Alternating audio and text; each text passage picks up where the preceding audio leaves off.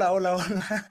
Bienvenidos todas, todos, todos mis amiguitos que, que, nos están viendo y nos están acompañando en esta, en esta bonita noche de viernes. Este, sean todos bienvenidos. Hoy es, una, hoy es una noche especial y la verdad estoy muy emocionado porque desde que este programa lo hacíamos en Saltillo, yo tenía muchas ganas de conocer, aunque no me lo crea ahorita el autor, a, a Russell Manso, que es el autor de este gran libro, creo que ahí da el charolazo. Este, este libro se llama La curiosidad mató al macho y hoy vamos a hablar sobre, vamos a hablar sobre él. Este, es un libro donde hay mucha jotería, es un libro este, les va a gustar, ahorita vamos a entrar en materia, este, vamos a esperar por ahí a que, se conecten todos nuestros amigos. Este, y antes de, que, de entrar como en materia, a mí sí me gustaría presentarles a Russell, ¿no? Russell Manso es de, nació en Tapachula, Chiapas, en 1989. Es licenciado en lengua inglesa por la Universidad Veracruzana.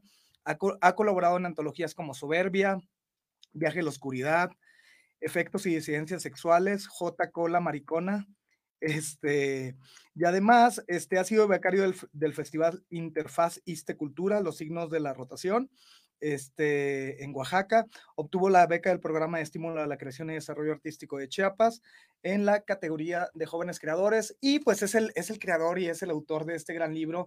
Mi querido Russell, bienvenido a Pero sigo siendo el gay, ¿cómo estás? Hola, muchas gracias por la invitación. Eh, ¿Sí me escucho? Sí, no, no, te escuchas muy bien, muy bien, muy bien. Ok, ok. Y pues nada, agradecido con la invitación y muy contento de estar aquí con ustedes para hablar un poco y desmenuzar el libro. Oye, amigo, les contamos que hice hoy el ridículo porque te estaba diciendo de que, eh, ¿qué onda? ¿A qué hora vienes, güey? Ya, ya, voy para el estudio, ¿a qué hora te veo? Y estoy en Chiapas, ¿no? Entonces creo que hubo una confusión. Yo todavía, todavía tomando la siesta. Tomando la siesta y tú en Chiapas y todo esto, pero bueno, este, bienvenido, pero sigo siendo el gay. Me encanta, no, no, es, una, no, no es una exageración eh, decir que este libro este, yo lo, yo lo vi por primera vez en, en, lo googleé, este, alguien me lo había recomendado. Estando en Saltillo no era fácil conseguirlo, pero yo cuando vi este libro sí dije, tengo que conocer al autor, tengo que conocer a Russell y algún día lo voy a tener que entrevistar. Entonces, justo hicimos ahí contacto en redes sociales, creo que tú diste con nuestra página que se llama Pero sigo siendo el gay, todos por ahí ya la conocen. Este, que por cierto, me gustaría que aprovecháramos ahí para, para este, para la gente que ya nos está viendo, que nos ayude a, compartir este, este programa, este, pues para tener más visitas, más, este, más gente bonita haciendo preguntas, este, aquí con el, con el autor. Y yo creo que este, hay mucho que platicar sobre, sobre este libro, mi querido Russell, pero déjame nada más eh, compartir la, este, la, mira, ya me estoy autoescuchando, este, pero déjame, déjame compartir la, este, el en vivo con toda la gente del, Facebook. Este, Y me gustaría empezar pues, por el principio. ¿Cómo fue que se te ocurrió este libro y cómo fue que se te ocurrió este, la idea de, yo sé que tú estudiaste literatura, pero ¿de dónde surgió la, idea de, de, escribir cuentos? O sea, tú ya desde pequeño te gustaba escribir, te gustaba la literatura, ¿tienes algún familiar que tenga que ver con esto? Porque este tu libro está muy bueno y ahorita entramos en materia, pero a mí me gustaría saber como que dónde fue la génesis en la que Russell le, le, le, gustó pues el asunto de leer, de escribir, de contar historias, de expresarse a través de la literatura, ¿no? Que no es poca cosa. Sí, de hecho, eh, hace como dos semanas más o menos, estaba recordando que mi mamá solía comprarme muchos cómics. Yo leía bastante los cómics de los Simpsons. Casi no veía la, la caricatura, pero sí me gustaban los cómics. Y ella era la que me compraba eso, me compraba, soy fan de los videojuegos, así que me compraba mis revistas de, videojuegos, eh, me compraba como estos baúles de, cuentos infantiles de los hermanos Grimm. Y todo eso estuve recordando durante estos días y dije, creo que la instrucción de, mi madre y de mi padre también, que siempre nos mantuvieron a, a mí y a mis hermanos estudiando, eso creo que fue un, incentivo para, para seguir este, instruyéndonos, ¿no? Personalmente. Y bueno, ya eh, en mi época de estudiante de, la preparatoria, eh, yo era eh, muy antisocial. En lugar de ir al cine con mis compañeros de la escuela o demás, prefería quedarme leyendo, pero nunca me atreví a escribir, sino que entré a la universidad y decidí irme por, por este, lengua inglesa, que, me, que se basa en tres áreas, docencia, traducción y literatura. Creo que es más o menos como en UNAM. Y ahí decidí llevar traducción y literatura. Finalmente, eh, pues hice mi tesis en cuanto a literatura, pero creo que la instrucción, el desarrollo de, ciertas materias en, la licenciatura quedaban muy, muy vagas, ¿no? Y, y siempre los temas LGBT no se tocaban, a pesar de que éramos humanidades y demás, siempre quedaba como muy al aire, ¿no? Nadie comentaba y demás. Oye, mi amigo, perdón que te interrumpa, pero yo, yo estudié, fíjate, tú te fuiste por letras inglesas y yo me fui por letras españolas. Pero además en letras españolas éramos el final del arco iris, güey. O sea, contábamos a los heterosexuales en la escuela, güey. Entonces, imagínate que estábamos en, en, la carrera y pues lo, lo que queríamos hacer era como este, liberarnos, ¿no? Porque finalmente en, en, Saltillo, en el norte del país, que es una ciudad bastante opresiva, llegar a, llegar a, la, a la carrera de letras era como llegar al, al final del arco iris, ¿no? Entonces había como que todo este, todo este ambiente. Y entonces ahí era muy padre porque nos rolábamos los libros de literatura de literatura gay, que no era además este fácil de conseguirlos, ¿no? Entonces a ti te pasó un poco, un poco Más al contrario. Lo mismo. Y estamos hablando de, de, Jalapa, Veracruz, de la Universidad Veracruzana. Y cuando empiezo la tesis, eh, mis asesores me comentaron, ¿sabes qué? Si vas a trabajar ese tema eh, homosexual de literatura gay, pues te recomendamos que tengas otro bajo el brazo, ¿no? Por que te puedan vetar o demás y evitar cualquier problema con, con la dirección y dije, bueno, ok, voy a hacer este, mi tesis también de literatura infantil, ¿no? Promoción de lectura en inglés para niños, algo así. Pero tú, tú, ya escribías, porque justo, bueno, me, me empieza a contar que tus papás te regalaban libros. Sí, este, pero yo solo leía, o sea, no me atrevía a escribir, porque sí, no, no creía que, que escribiera bien, ¿no? Eh, el hecho de tomar una pluma y, y pensar que, que, voy a desarrollar y demás, como que mis ideas no, siempre tuve ese problema, ¿no? De, de tener tantas ideas y no saber cómo, cómo aterrizarlas. Y creo que ese, ese aprendizaje de la licenciatura me llevó a, motivarme para escribir sobre una tesis, que a mí me encanta la investigación, me encanta corregir tesis y demás, y me llevó a esta tesis de, literatura gay. Me la aceptaron, era la primera eh, tesis homosexual de ahí de la, de la UB Jalapa, y pues yo contento, ¿no? Y me sirvió muchísimo también como experiencia personal porque era muy motivador que había chavos eh, muy jóvenes que empezaban la carrera. Yo ya estaba casi, nada más me presentaba a, este, a coloquios que se presentaban ahí en la V.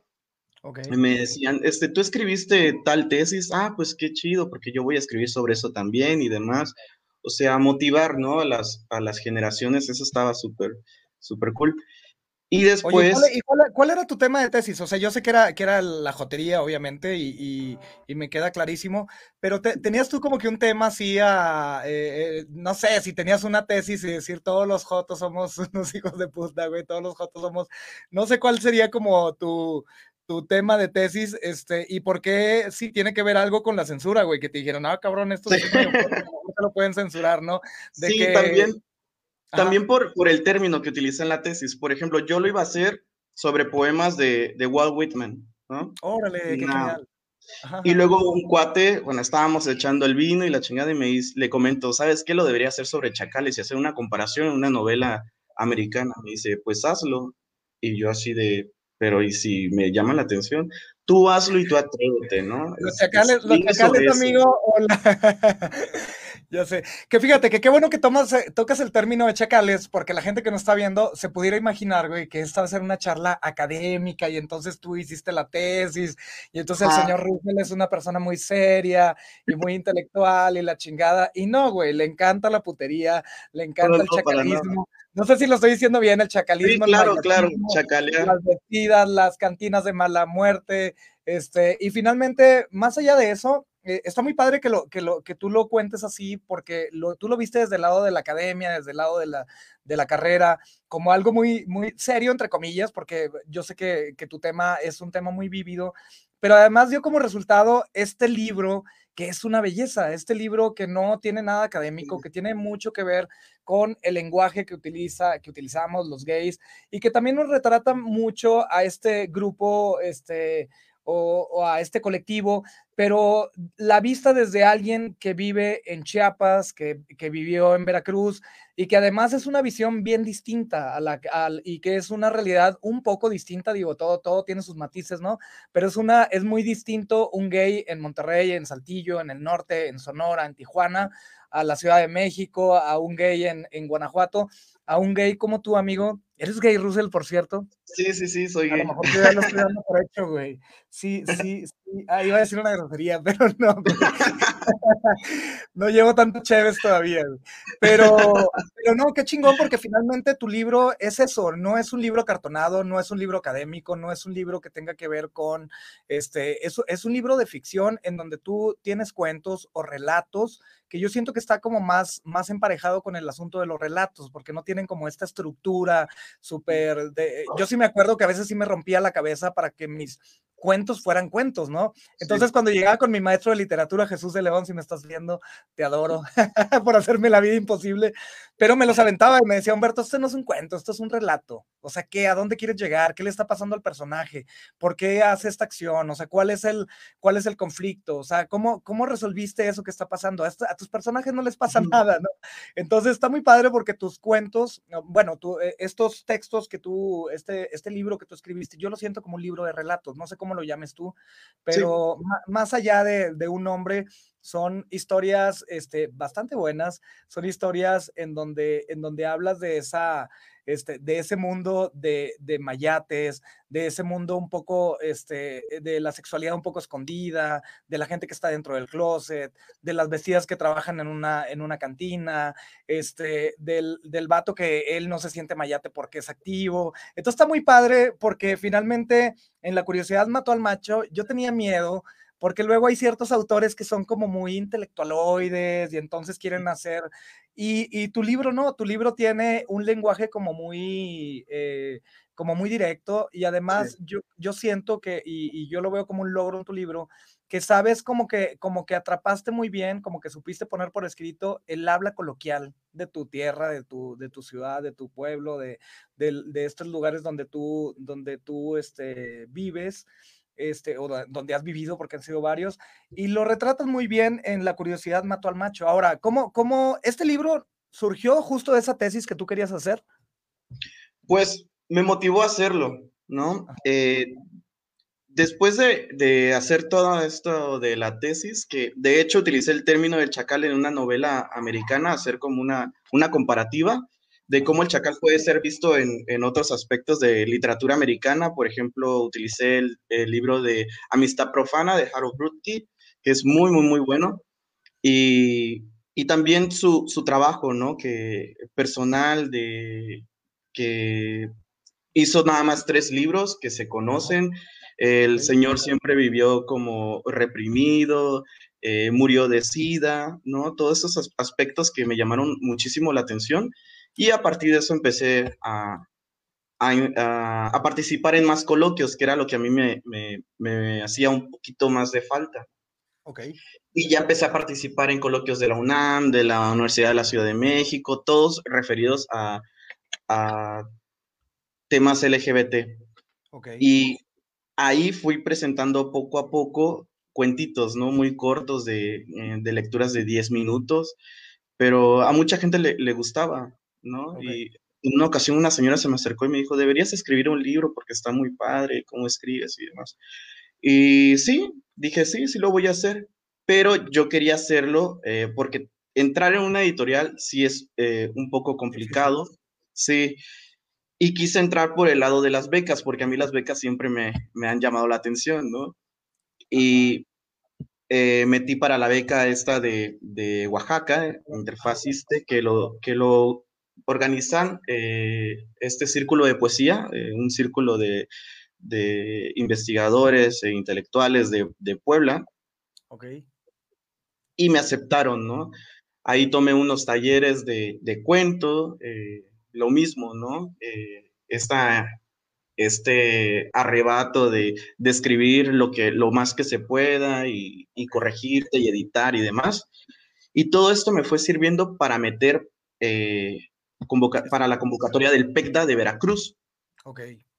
Y en eso, al momento, creo que me faltaba como un mes, estaba esperando un mes, ya tenía hecho mi proyecto eh, esperé eh, un poco porque mi mamá estaba un poco enferma y yo estaba como en la tentativa de regresarme a Chiapas a cuidar de ella o quedarme en Veracruz, bueno, en Jalapa. Y me dice mamá, no, pues estoy un poco delicada, pero no te preocupes, tú sigue viviendo allá. Y no, obviamente no. Investigué si había PECDA y sí, había PECDA en todos los estados. Vengo, eh, meto para el PECDA de Chiapas, no queda, eh, porque mi, en lo personal creo que mi, mi, proyecto estaba como un poco, no estaba bien elaborado. Ok. Y meto para el segundo año y es ahí donde quedo. Y es ahí donde empiezo a desarrollar este libro con mi asesor Julio Alberto Pimentel. Y a partir de eso pude publicar esto eh, con ayuda de, de Coneculta, la editorial Surda Voz y la editorial 350.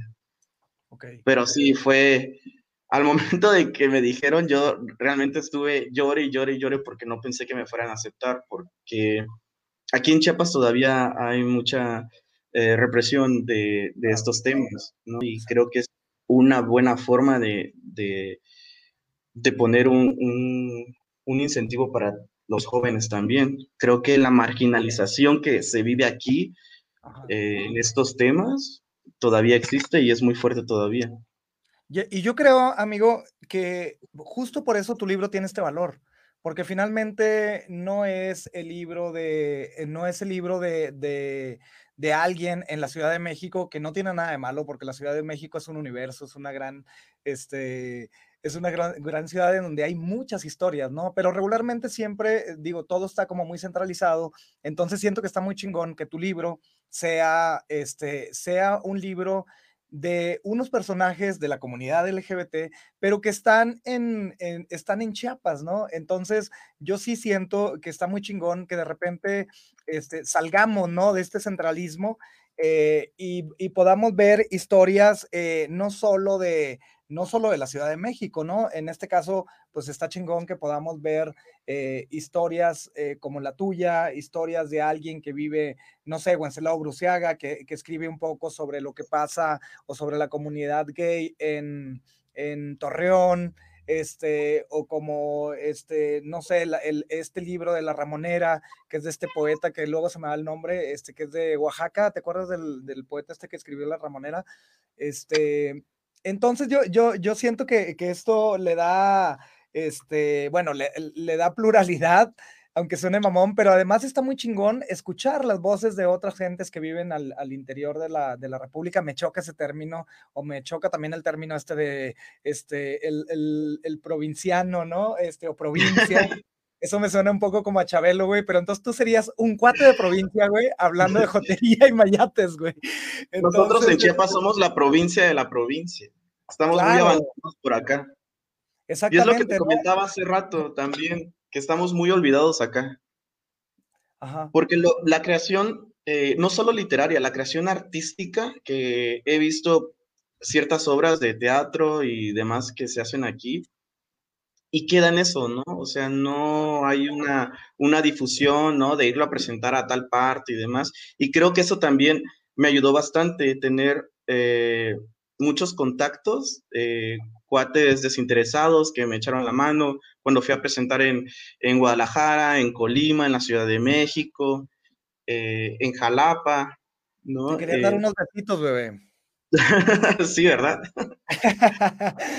Y, este... y, eso, ¿no? O sea, quedarme con esa, esa sensación de que... Creo que yo, yo, creo que es gente, gente que le gustó tu obra y que, y que está muy fregón que digan, oye, pues vente y te quedas acá en mi casa y acá hacemos claro. una presentación. Y está muy padre porque si no te invita a un instituto de cultura, pues finalmente este, el libro se va un poco ahí difundiendo de boca en boca y uh -huh. este, está chingón. Oye, hay que mandar saludos porque ya tienes aquí a tus fans, amigo, de que este, queriendo hablar contigo. Saludos a Ale López, este, a Letia, querida, preciosa, a Vicente, que es de un acapulqueño genial, Néstor Ramírez Peña, que es, es un este, promotor cultural de acá de la Ciudad de México, y Vicky Castillo, este, hermosa, este, muchos saludos, Pablo Serranos Álvarez, Franza Marrón también te manda saludos, Omar Rodríguez, Héctor López, Frank Pil, Plido, este, mi amiguito Diego Hernández, que por ahí él, él, hace el podcast con nosotros, el de tiene cinco minutos para, para hablar de jotería.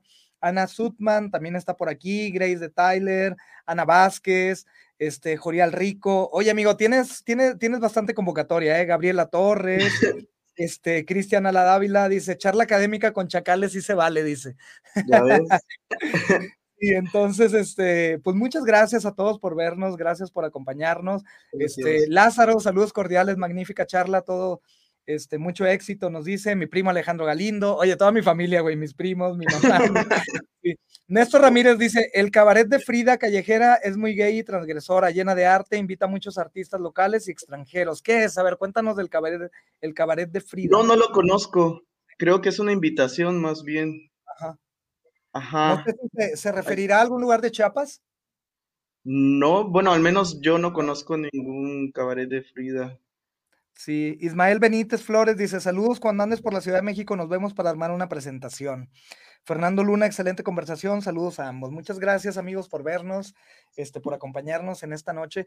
Ya hay que entrar de lleno, a mí me, a mí me encantó, la curiosidad me mató al, al macho, amigo, porque mira, les voy a, les voy a leer como está este asunto de, este, como de dedicatoria, este, en el que dice, este libro es para los mampos, los maricas y vestidas los soplanucas, las lenchas, los mayates, los chichifos, los heteroflexibles y bicuriosos, para todo aquel que vino y se vino a explorar en este maravilloso mundo. Entonces, cuando yo leí esto, este es como un epígrafe o no sé cómo llamarle, este, eh, yo dije, yo quiero leer este libro, Yo quiero leer este libro en donde nadie está teorizando sobre, sobre la teoría queer y sobre todo este asunto, que no está mal y a mí me encanta, pero yo dije, qué padre un libro, un libro que hable de mayates y de vestidas y de cantinas y de lo que sucede pues a ras del suelo, ¿no? Entonces, mi primer pregunta, porque en el libro todo el tiempo está la palabra mampos. Entonces, en el norte hay mayates, hay chacales, hay todas las palabras que vienen aquí yo creo que yo las conozco, no hay alguna que no, pero por ejemplo tú en, en el libro empiezas con este asunto de mampos, güey. ¿Qué, ¿Qué, son los mampos? El mampo aquí en Chiapas es el gay. Así se le dice, mampo. Pero también puede ser utilizado en la jerga heterosexual para decir que alguien es penoso, que le da miedo cierta cosa y demás, que no sea collón, ¿no? Para eso se utiliza el mampo pero eh, en términos de, lingüística sí, sí quiere decir que, es gay. O sea que si, que si Molotov hubiera nacido en Chiapas, güey, hubiera sido Mampo, el que no el que nos ante Mampo. O sea, amo a Matón, matarile al Mampón. Algo así, ¿no? Canta horrible, güey. No sé por qué siempre ando terminando cantando. Pero fíjate, me gustó mucho porque justo empiezas tú con un cuento en donde hablas de esta de esta idea del chichifo, del mayate, de los heterocuriosos. Y me encanta, me, encanta que, que, iniciaras este libro así, porque finalmente aquí en la Ciudad de México, en una ciudad con 20 millones de habitantes, tú puedes salir desnudo y la gente ni te va a voltear a ver, ¿no? O sea, hay tanta diversidad y yo sé que todavía hay homofobia, yo sé que todavía hay machismo, pero es una ciudad tan grande en donde suceden tantas cosas y en donde la gente puede ser lo que quiera hacer sin que nadie le esté jodiendo, ¿no? Entonces, a mí me encantó, me encantó cuando empecé a ver tu libro, porque justo tus personajes son, son todo lo contrario. Es gente que, que, siempre está como que en esa línea de divisoria entre, entre que saca la patita del closet y luego la vuelve a meter, pero entonces, e, este, como que sí es gay, pero no se atreve a decirlo. Y entonces este, es medio chichifón y es medio mayatón. Y entonces están todos estos personajes que existen en todas las ciudades, que en realidad a la mera hora, este, pues se la comen doblada, como se dice vulgarmente. Este, pero ¿cómo, cómo, ¿cómo te surgió a ti la idea o, cómo te fuiste tú como inmiscuyendo de, estas, de esta temática? Porque a mí me encantó desde, desde el primer cuento en el que, sin spoilear, es un chico que llega a una cantina, llega otro chico, medio mayatón, entonces empiezan a coquetear y está todo este asunto. Y está muy padre porque los dos son, son unos chicos así como este, medio osos, medio peludos. Yo creo que te estás basando un poco en ti, amigo. O en los, vatos, que te gustan, güey. Así de manos grandes, güey, para que ya saben. Entonces, este, eh, me encantó este tipo de cuentos, pero ¿se te dio de manera natural o tú dijiste, me encanta esta temática, quiero hablar un poco de la gente que es medio tapadona, etcétera, para empezar a construir este, este tipo de relatos?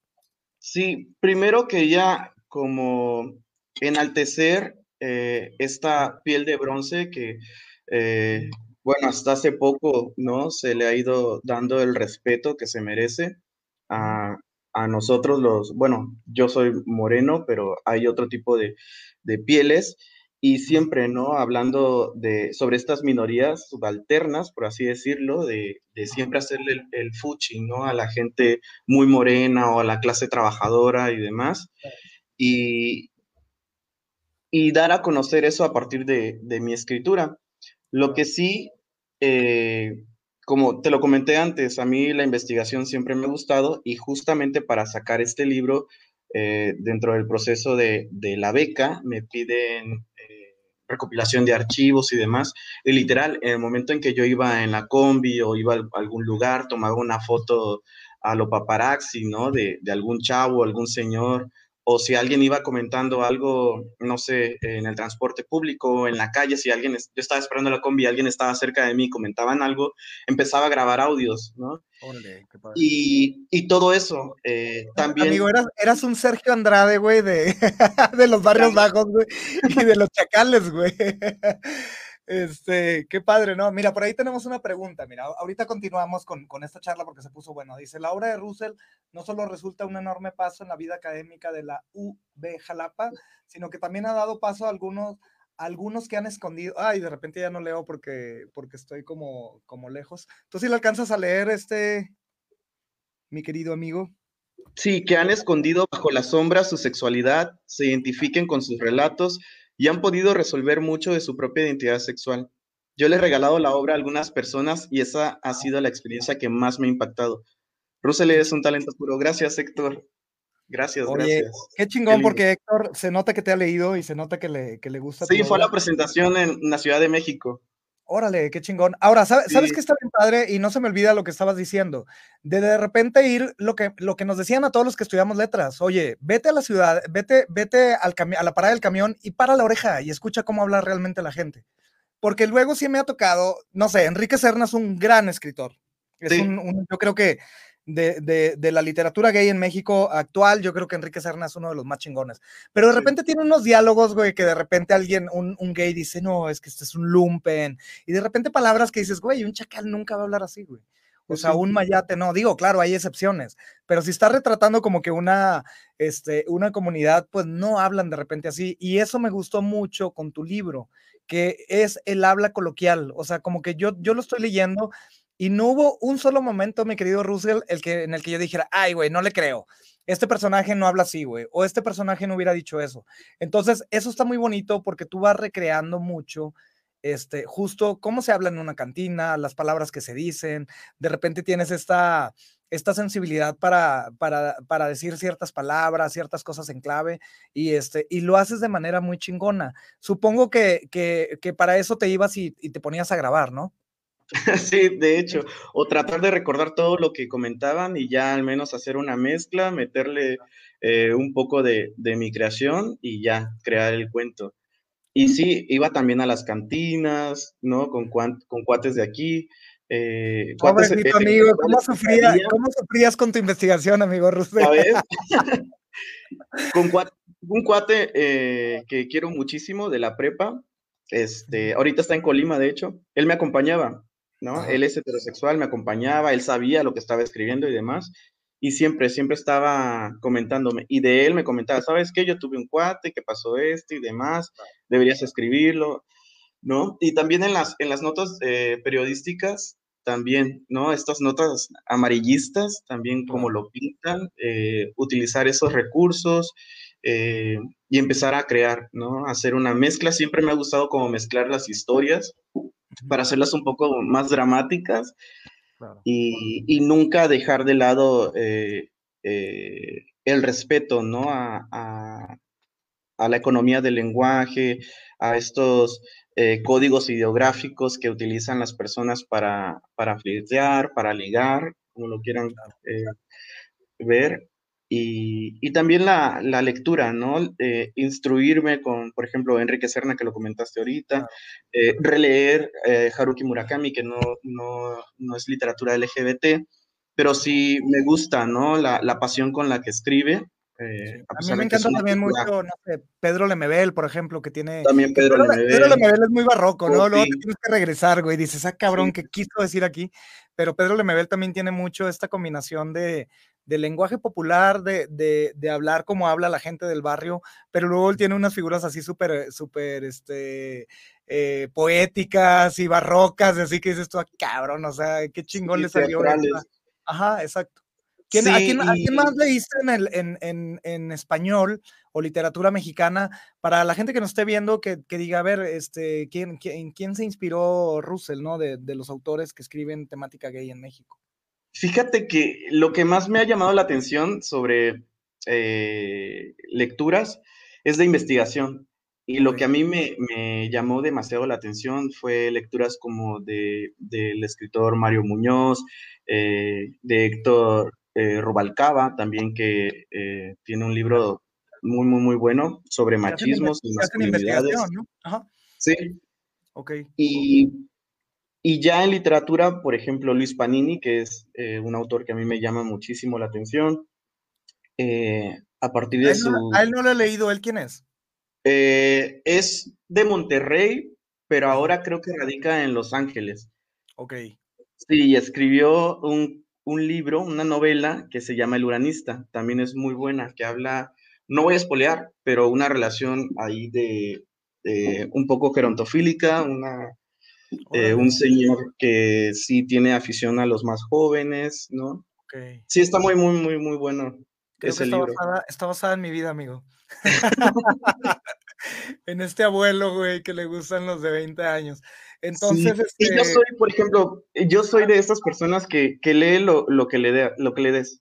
Claro. O sea, yo trato de leerlo, eh, puedo decir me gusta o no me gusta, pero nunca voy a decir como esto no es, es, una basura o algo así, porque creo que cada quien tiene su forma de escribir, cada quien expresa sus ideas y creo que hay gustos para, para todo mundo. Claro. Ahora, me, me, llamó mucho la atención, perdón que te interrumpa, pero, por ejemplo, este asunto que tú dices, oye, la gente que somos morena, la gente que somos, este, eh, la gente de ciertos barrios bajos, de cierta este, posición económica, etcétera. Y eso me encantó porque en tu libro tú reflejas eso, reflejas, eh, tú vas a una cantina pero tampoco eh, por, la manera en la que hablan, pues tú no te imaginas que están en una cantina en la Condesa ni en la Roma, güey. O sea, están en un pueblo, en una cantina casi creo que de carretera, en donde la vestida ahí se prostituye y entonces cobra y eso. Y además, yo, yo te dije que te tenía un reclamo amigo. Y no, te quise decir hace, rato que hablé contigo, güey, porque dije,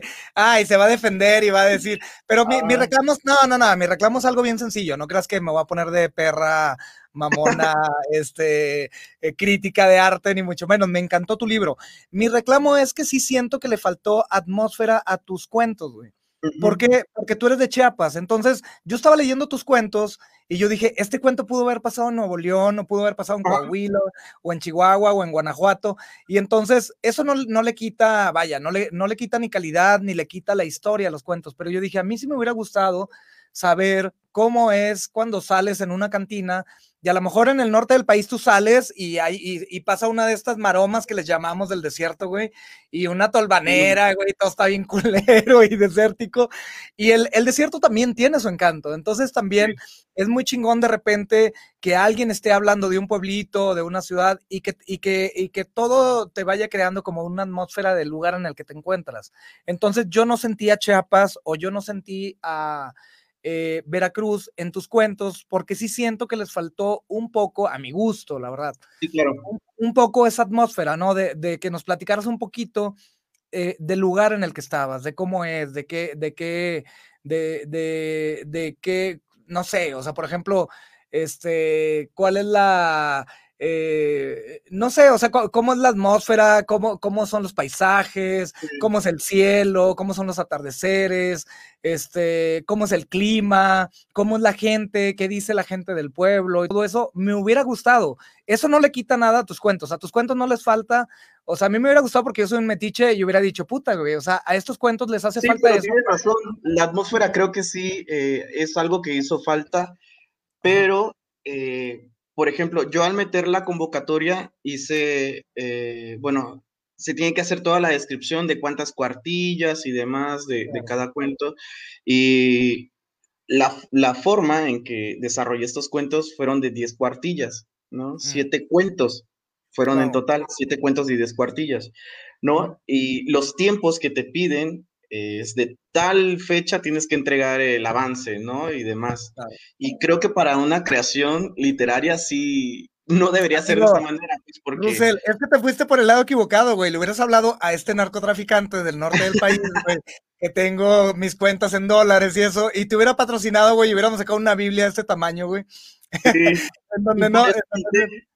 ¿Cómo? Edité el libro también. Claro, sí, sí. Entonces ahora lo entiendo, claro. Primero me salió como en en 15, 16 cuartillas y tuve que editar, dar, editar. Ok. Entonces, y también por la censura que me podían pasar en, en, en Coneculta. Claro. Sí. Nunca hay, nunca, nunca hay que pensar en la censura, güey, porque si no, el, el, el, que pierde es el lector y el que pierde es... Pero te entiendo, porque finalmente este, este libro fue hecho para eso, para un proyecto. Y entonces sí también está bien difícil estarte peleando con la historia, pero también con que tienes que entregar cierto número de cuartillas, los tienes que ir entregando poco a poco y luego hay un editor que te lo regresa, etcétera, etcétera. Pero, pero vaya, esto que te estoy diciendo es porque a mí me hubiera gustado y hubieran, le hubieran dado una atmósfera muy buena al libro, pero finalmente tú terminaste haciendo un libro muy chingón y este, el, el, primer cuento te da como que, yo me quedé con el primer cuento así como de que, mmm, como que, ¿qué pasó? Como que me dejó a medias.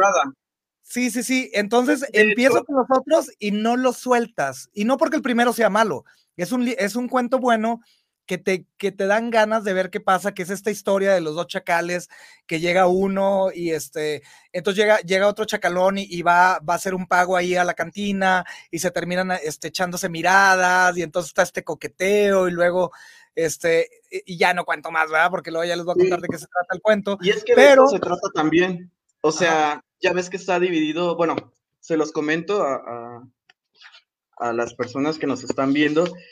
Este libro fue hecho en, tres capítulos. Ok. Y cada capítulo se supone que es como si el mismo libro te estuviera tratando de ligar, ¿no? Que te deja con la sensación de querer saber más. Ok.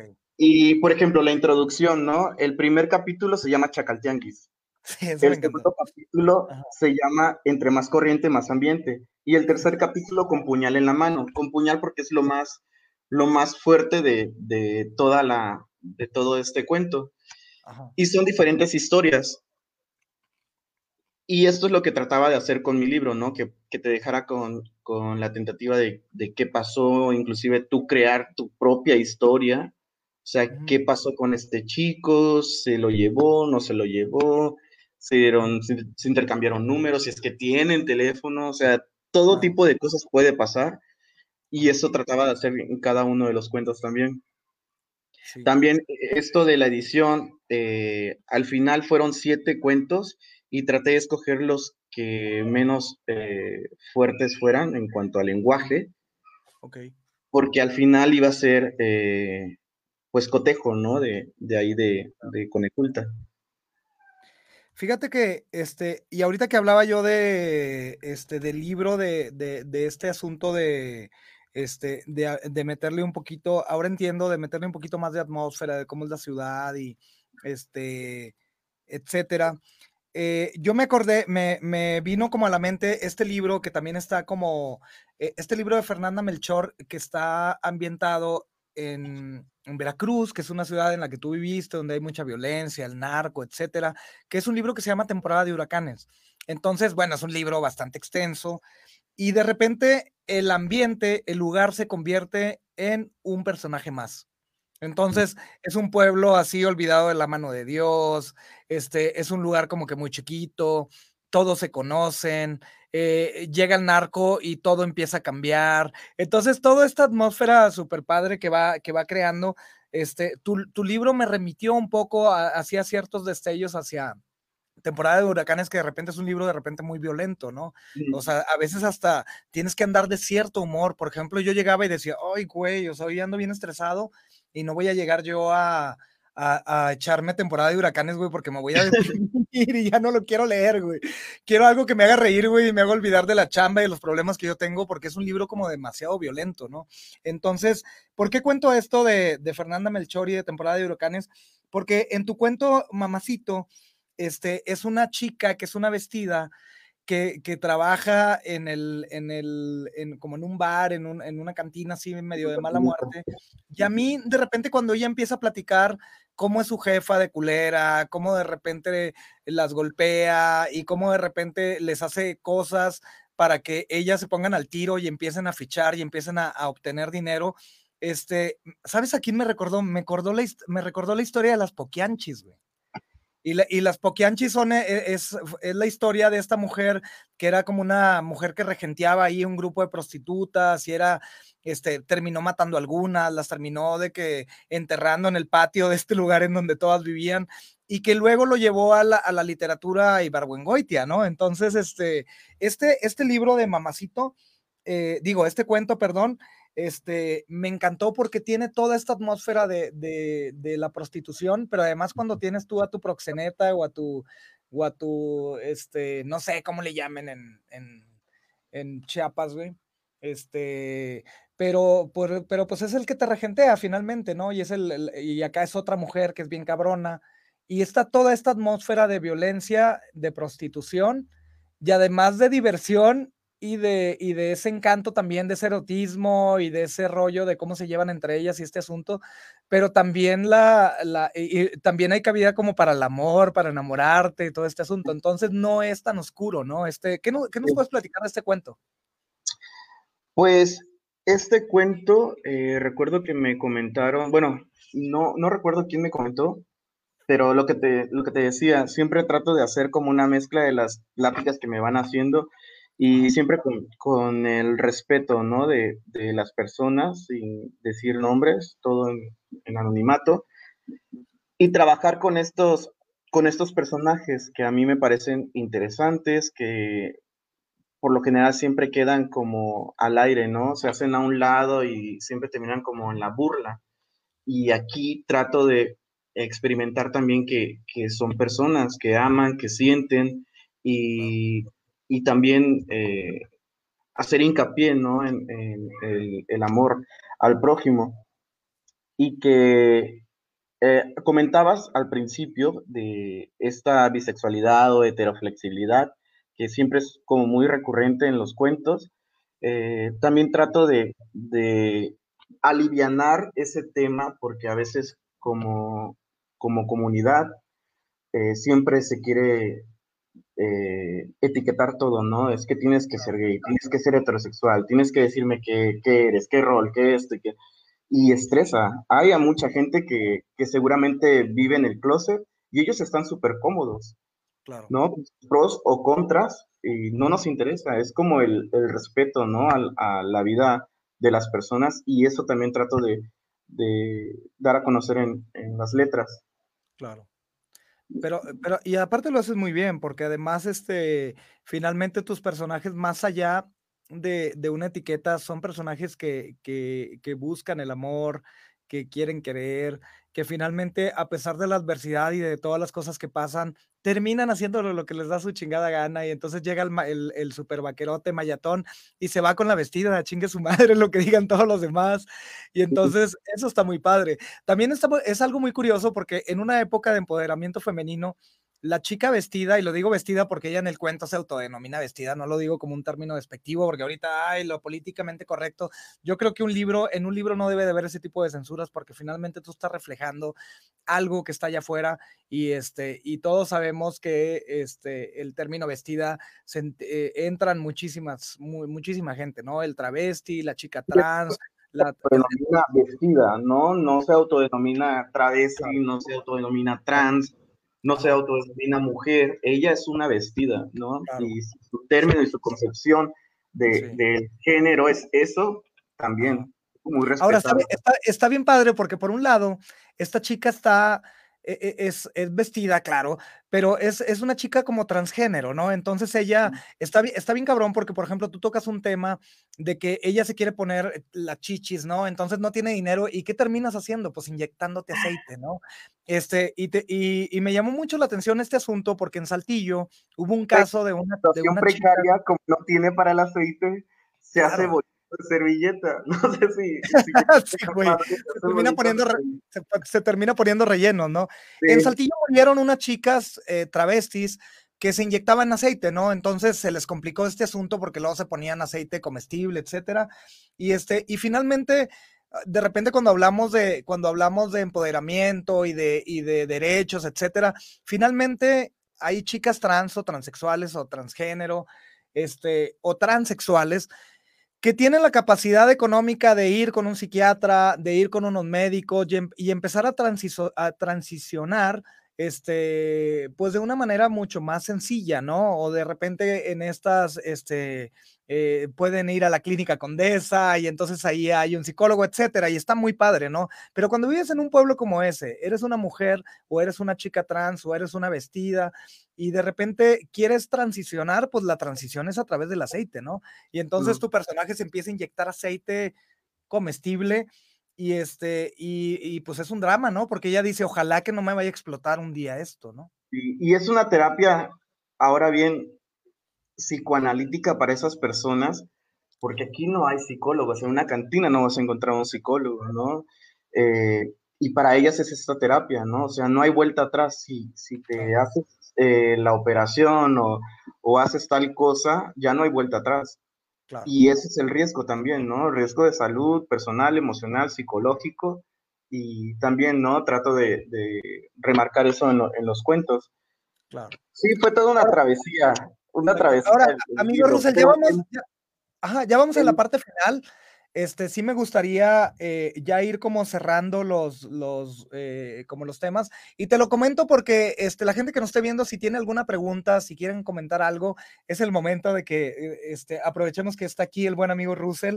Este, con este delicioso libro que está tan chingón, este, que todo el mundo lo tiene que leer y que yo siento que es un libro que va, eh, que, que, que, promete, este, que nos vas a dar cosas más nuevas, ¿no, Russell? Y yo creo que a mí me encantaría leer cosas tuyas más extensas, este, a lo mejor que ya no estén como en, en este plan de, eh, de una beca, que está bien cabrón, porque luego cómo escribes también, o sea, finalmente hay gente que tiene la posibilidad de, de económica de tener todo a la mano y, y, poderse sentar en las tardes a escribir o dedicarte todo, solo a eso. Y está muy cabrón cuando tienes que ganarte la papa y salir a perseguir la chuleta y luego regresar y ponerte a escribir un poco. Y entonces la vida del artista, sin que suele deprimente, está cabrona también. Entonces, yo entiendo que esto fue parte de un proyecto que te salió chingón, pero la verdad, este, a mí me encantaría seguir leyendo cosas tuyas, ¿no?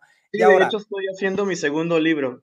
Ándale, qué bueno, güey. Entonces, eh, patrocinadores, por favor, para que luego no, no tenga que ir ahí a buscar estas hecho, De hecho, este, la editorial que, que, me va a publicar es Caballero de Águila, el que hizo la autobiografía de Carlos Monsiváis. De Monsiváis, claro. Sí, está muy buena. Es editorial. Y lo estamos trabajando con Fernando Yacamán, que lo compraste. Eh, Eric Moya, que creo que lo entrevistaron también. Ajá.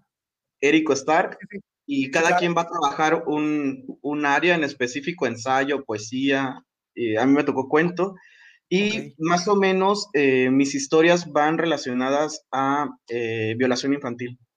Órale, qué fuerte. Sí, por ahí va. Órale.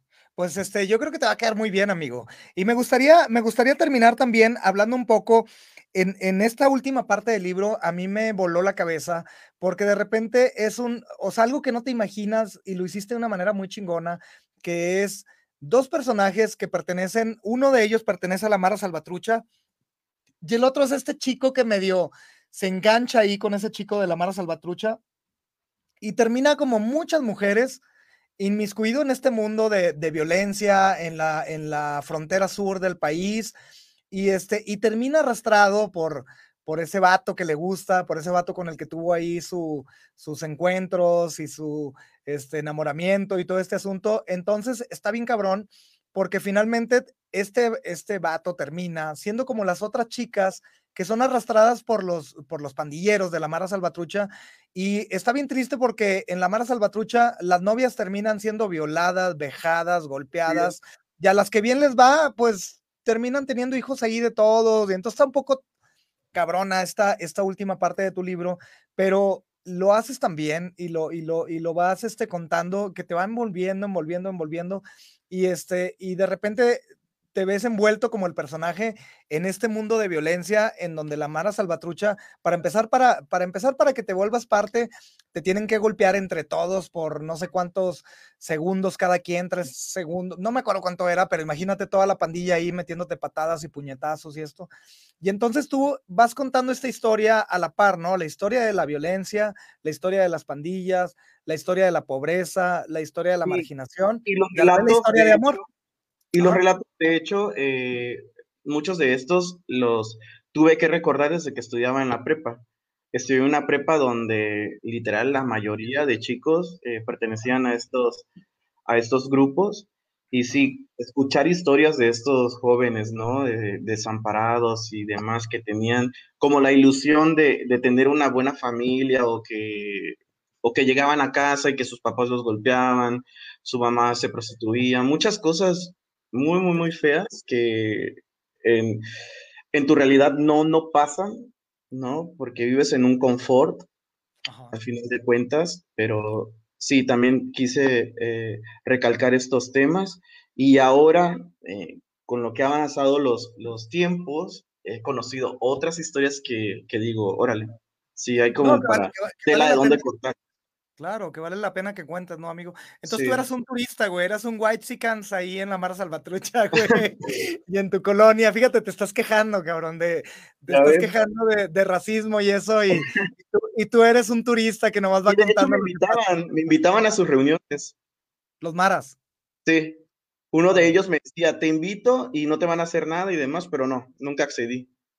No, pues está cabrón, ¿no? Ahorita ya Sí, trajeras sí. una M, ¿no? Una M así, y, y unas la lagrimitas así de tus muertitos.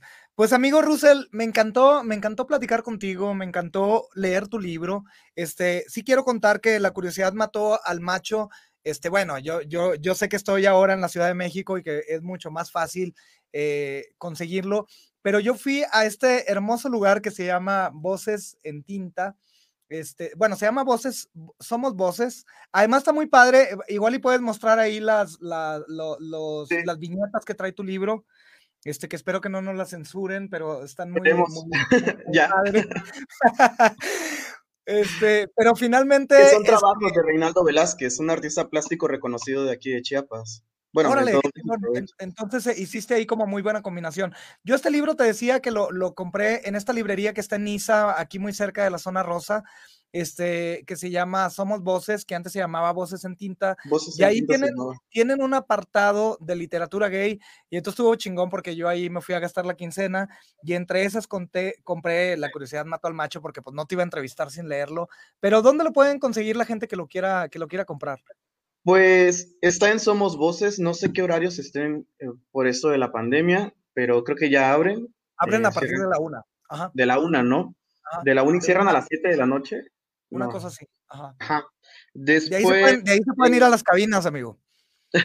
Espacio Nimio en Guadalajara también lo pueden encontrar. Lo encuentran así en Facebook, Espacio Nimio. Y en Puebla, en la librería Profética, que es bien conocida esa librería también. Oye, ¿se puede comprar en línea? Sí, de hecho, ahí también lo pueden comprar en línea. Ok. Sí, aquí ya, ya, literal ya no tengo libros porque me quedé en ceros. Pero eso ah, es bueno. Era lo que te iba a decir, pues que te escriban y que la lana te quede a ti, amigo. bueno, quien quiera copias, yo se las vendo. ya, aquí, ya aquí haciendo el negocio. Oigan, pues síganos en nuestras redes sociales. Yo estoy como Humberto Vázquez Galindo en, en Instagram. El compañero Russell, ¿cuál es tu Insta? Porque luego está como medio raro, güey. Rusóptero. Rusóptero. Eres como, eres como un tiranosaurio rex este, de Chiapas, güey. Este Rusóptero. Con P, ruso, P, Rusóptero. Ok, pero en Instagram. Y en Instagram estoy como Rusot. Creo ah, que ahí lo, lo pusieron ahorita. es, el que, es el que pusimos. Este, y pues por favor sigan a, todos los fans que están viendo aquí el buen Russell, síganos en Pero Sigo Siendo el Gay, así estamos en Instagram, estamos en Facebook. Y Igual en Facebook estoy así, pero les, les pido de favor que me pueden mandar un mensaje en inbox porque a veces me llegan muchas solicitudes y no sé quiénes son para saber más o menos, sí. Claro, que digan, oye, te vimos en Pero sigo siendo el gay, queremos platicar contigo, queremos claro. tus libros, queremos invitarte a una feria de libro, a que presentes el libro a todos los lugares a donde te inviten y además que haya patrocinio para tu siguiente libro, amigo, porque tienes que seguir escribiendo. Este, la verdad, me encantó, me encantó tu libro. Este, me encantó la manera en la que está escrita, porque está escrita con un lenguaje coloquial. Me encantaron, me encantaron las historias que ahí cuentas, porque son historias bien hechas, o sea, no son. Este, Lo vengas a Chiapas, te llevo a chacalear un rato. Uy, yo encantado, amigo. Esa es, esa es, la, línea que me ando manejando, güey. De eso, de eso pido mi limosna. Este, y este, pero la verdad es un muy buen libro, este, Russell, y no lo digo de dientes para afuera. Este, yo sé que vas a seguir escribiendo, yo sé que te va a ir yendo genial y este y a mí lo que me encanta es que sigas teniendo ese tono y ese tipo de historias porque son las que hacen falta, güey. De repente este a mí sí me sí me encantó esta idea de conocer a alguien de Chiapas que habla sobre lo que pasa en una cantina, sobre lo que pasa un chico que se mete en la Mara Salvatrucha y se enamora de otro Mara este, de una chica vestida que, que, que, es como una fichera ahí, que, una fichera. Este, Ajá, en, en, una de estas cantinas, este, de unos mayatones o de, uno, o de, unos vatos que se van a la cantina y terminan ahí ligándose y se les olvida que, pues que ellos este, son vatos, güey. Entonces está muy padre porque finalmente eh, reflejas todo, esta, todo este mundo LGBT que no es el mundo de la, vuelvo a lo mismo, de las grandes ciudades, en donde, las ciudades, sí. en donde puedes salir a la marcha y, y que qué bueno, porque hay más libertad pero finalmente yo creo que hace falta más voces como la tuya, ya hace falta más cronistas, ya hace falta más escritores que hablen de ese mundo que tienen cerca. Entonces, muchas felicidades, mi querido amigo Russell. Este, no sé si alguien tenga ahí alguna pregunta, porque casi todas son felicitaciones. Este, Gracias. Pero... Néstor comenta que ese cabaret está en San Cristóbal. Lo voy a checar porque para agosto me voy a mudar para, para San Cristóbal. Me dieron, eh, bueno, quedé en la maestría del CESMECA de la UNICACH en estudios literarios, así que voy a ir allá y checar todo esto también. Ahora, Néstor, mi, amiguito Néstor fue el que me llevó a la librería esta y este, y fue el que me llevó a la librería y, pude dar, y pude dar este con tu libro, ¿no? Entonces, este, eh, el buen Néstor es el que, el que me anda acá llevando a los, a los giros negros en la Ciudad de México, ¿no? Entonces, pues tienes muchos fans, amigo, que te están, que te están saludando, que, que, que les gusta. Jorge Vargas es otro escritor también, muy, ah, muy, muy bueno. Jorge Vargas, ajá. Entonces, este, Héctor López también, este, mi amiga la Menki adorada, preciosa, y su mami, Oye, su mamá ya, ya, ya puede dar cursos, güey, de LGBT, güey, de todas las de todo el joterío, porque la mamá de mi amiga siempre está viendo nuestro programa, la señora Juanita, alias Doña Pelos, que yo la adoro. Este, y me encanta que siempre nos esté viendo y comentando y eso. Y le había tocado como estas charlas de cine y eso, pero pues ahora sí le tocó jotería total. Este, ¿con qué quieres finalizar, mi querido Russell? Este, no sé si los planes que traigas, este, hablar un poco sobre este libro que, que viene, ¿qué, ¿qué nos quieres contar? Bueno, pues que pronto, bueno, en julio o agosto estamos viendo los tiempos por esto de la pandemia, cuando se presente, eh, ya les estaré informando cuando presento mi segundo libro y pues nada, invitarlos a que escriban y si no escriben, también hagan lo que, lo que les motiva, nunca dejen de, de pensar, ¿no? De que, no sé, tal maestro dice que no soy bueno en esto, o tal persona cree que, que no sirvo para esto. Ustedes háganlo, crean en lo que, en lo que hacen y, y echarle muchas ganas. Editar, editar, editar. Órale. Oye, amigo, pues yo, yo creo un poco en lo que hago y entonces ahora yo te voy a invitar a ti, amigo Russell, porque yo tengo un, un como un blog que se llama Divito y Culeando, o sea, Divito de diva y Culeando de culear, güey. Suena bien. Entonces ahí le puedes poner Divito y Culeando, güey, y ahí aparecen unos, unos cuentitos que yo hice que son también como de temática gay, que son como muy autobiográficos y que espero un poco este, mostrar cómo, cómo es la vida de un jotito en el norte del país en donde otra vez hay marginación, en donde hay pobreza, donde hay mucho machismo, donde hay gente muy mocha, donde hay, este, pues, eh, un poco, este, somos los polos opuestos, ¿no? Chiapas y Coahuila, pero yo creo que tu historia y mi historia no, no está muy alejada, entonces invito ahí a los que también lo quieran ver, Divito y Culeando, este, y tú pues para que le des un vistazo, mi querido. claro, lo voy a checar ahí a, los cuentitos. Y este, pues te agradezco mucho, amigo. Pásatela muy bien. Felicidades por este libro. Cómprenlo, pídanlo. Y cuando vean a Russell en alguna presentación del libro, pues vayan, este, abrácenlo, que les, que les firme el libro. Y también invítenlo, invítenlo a las ferias del libro, invítenlo a presentarlo. Y este, y si aceptan donativos para que siga escribiendo su, su último libro, ¿no? sí, claro. Bueno, pues amigo, pues muchas gracias. Este, no sé qué quieras decir ya para finalizar. Eh, pues agradecerte, Humberto. Eh, creo que ya teníamos planeado esto desde el año pasado, me lo habías comentado y lo vi con Eric Moya en la entrevista, de hecho, y ya me puse a googlearte y pues qué bueno que, que se realizó esta entrevista. Yo abierto para cualquier otro tema, ya sabes, soy materia dispuesta. Órale, amigo. No, pues que esta sea, que esta sea una, este, un compromiso de que cuando tengas algo nuevo, este, aquí somos este, las puertas de Pero sigo siendo el gay siempre van a estar abiertas para ti, amigo. Y, este, y más si estás en la Ciudad de México y lo podemos hacer presencial, ahora sí nos echamos una chévere. Y luego nos vamos a, y luego nos vamos a mayatear, por favor. Por favor. Bueno, te, quiero mucho, amigo, te admiro. Y este, y este libro espero que tenga tu firma. Sí, sí, sí. Cómprenlo todos. Muchas gracias. Buenas noches. Hasta luego. Gracias, Javi. Gracias.